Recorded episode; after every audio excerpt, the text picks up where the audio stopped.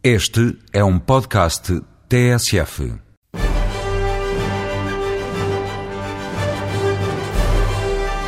Em 1942, Casablanca ganhou o Oscar de melhor filme, melhor realizador e melhor argumento. Meio mundo viu Casablanca e o outro meio que não viu sabe do que se trata. Conhece frases e trauteou a música. How did you get in? Stairs from the street. I told you this morning you'd come around, but this is a little ahead of schedule. Eu quase que arriscaria a dizer que a cidade é conhecida em boa parte devido ao filme. E é impossível imaginar toda a história sem Bogart e Ingrid Bergman. O casal perfeito, pensará você.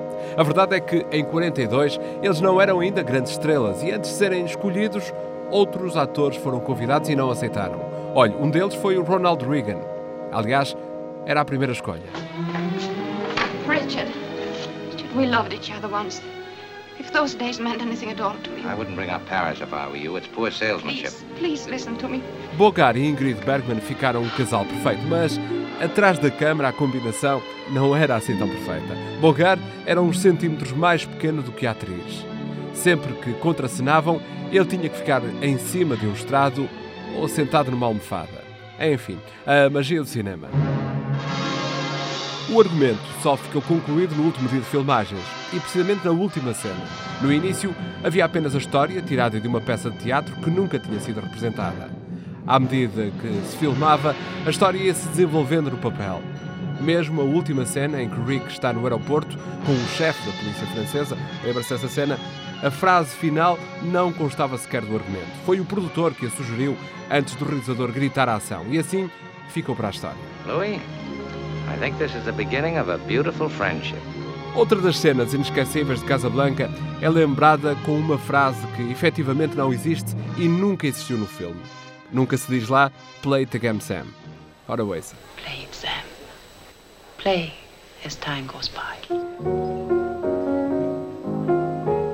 Sing it, Sam. You must remember kiss is just a kiss. A sigh is just a sigh. A frase é efetivamente de um outro filme de 1972 com Woody Allen, precisamente com o título Play the Game Sam. Mas não são só estas as curiosidades de Casablanca. O Sam, o ator negro Dolly Wilson, que toca no bar de Rick e que canta As Time Goes By, nunca na vida tocou piano. O que ele tocava bem era bateria. Nas filmagens tinha ao lado, sem que se visse, um pianista que tocava por ele. Wilson apenas tinha que cantar e simular os movimentos das mãos. As time goes by. Esta música tinha sido escrita para a Broadway 10 anos antes, em 1931, e a vontade dos produtores, a determinada altura, já na fase final de montagem, era a de a trocar por um tema, uma outra música original, porque não chegavam a acordo para pagar os direitos de autor do As Time Goes By.